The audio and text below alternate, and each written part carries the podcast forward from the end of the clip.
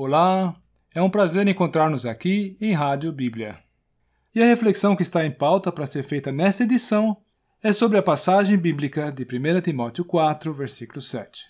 Exercita-te a ti mesmo em piedade. Exercita-te a ti mesmo em piedade.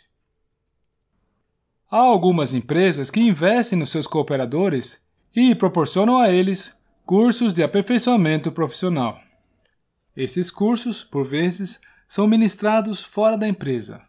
Assim, os participantes podem se concentrar no aprendizado sem as distrações das ocorrências do trabalho cotidiano. E tendo se submetido a esse curso de especialização e tendo concluído o mesmo, geralmente o cooperador está mais apto a engajar-se numa tarefa específica ou de amplitude maior. Ele tem uma visão mais acurada das circunstâncias do seu, da sua atividade. E o que dizer do versículo que temos lido hoje? Bem, se na esfera terrena já necessitamos de aperfeiçoamento, quanto mais na espiritual. O Senhor também gostaria de ver os crentes crescendo. A expectativa dele para conosco é de uma vida em piedade e verdadeira devoção. E isso não acontece por acaso é fruto de engajamento e de comunhão com o Senhor, bem como de experiências que se faz. Requer exercício nosso, requer engajamento. E o benefício que isso gera é a experiência, é o aprendizado.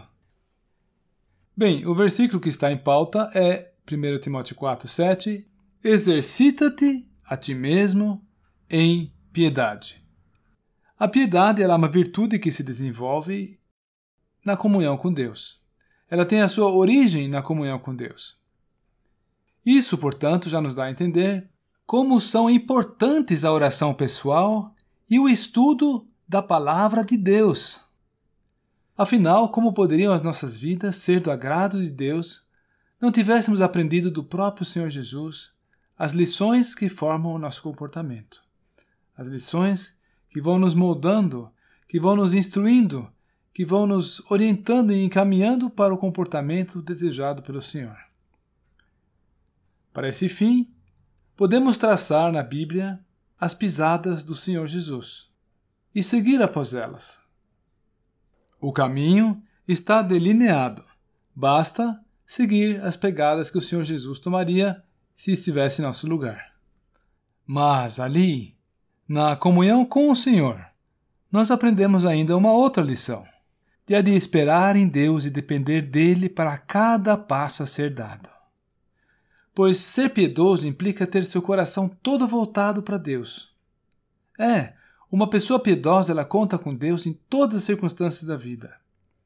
Ela permite que ele participe de suas alegrias, suas aflições e temores, suas dúvidas e necessidades.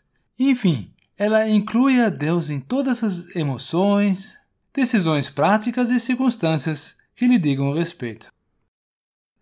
Pois bem, esse exercitar-se na piedade visa aperfeiçoar-se na piedade. E o alicerce para o aperfeiçoamento do cristão, ele é lançado longe das distrações do dia a dia. É no silêncio, na verdade, na silenciosa comunicação com Deus.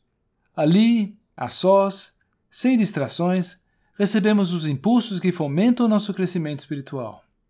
E esses impulsos vão de marcar a nossa vida cada vez mais e nos capacitar progressivamente para o serviço na obra do Senhor. Por fim, a passagem bíblica de Hebreus 12, versículo 28, se enquadra bem no contexto que temos visto até aqui. Diz ali: Sirvamos a Deus agradavelmente com reverência e piedade.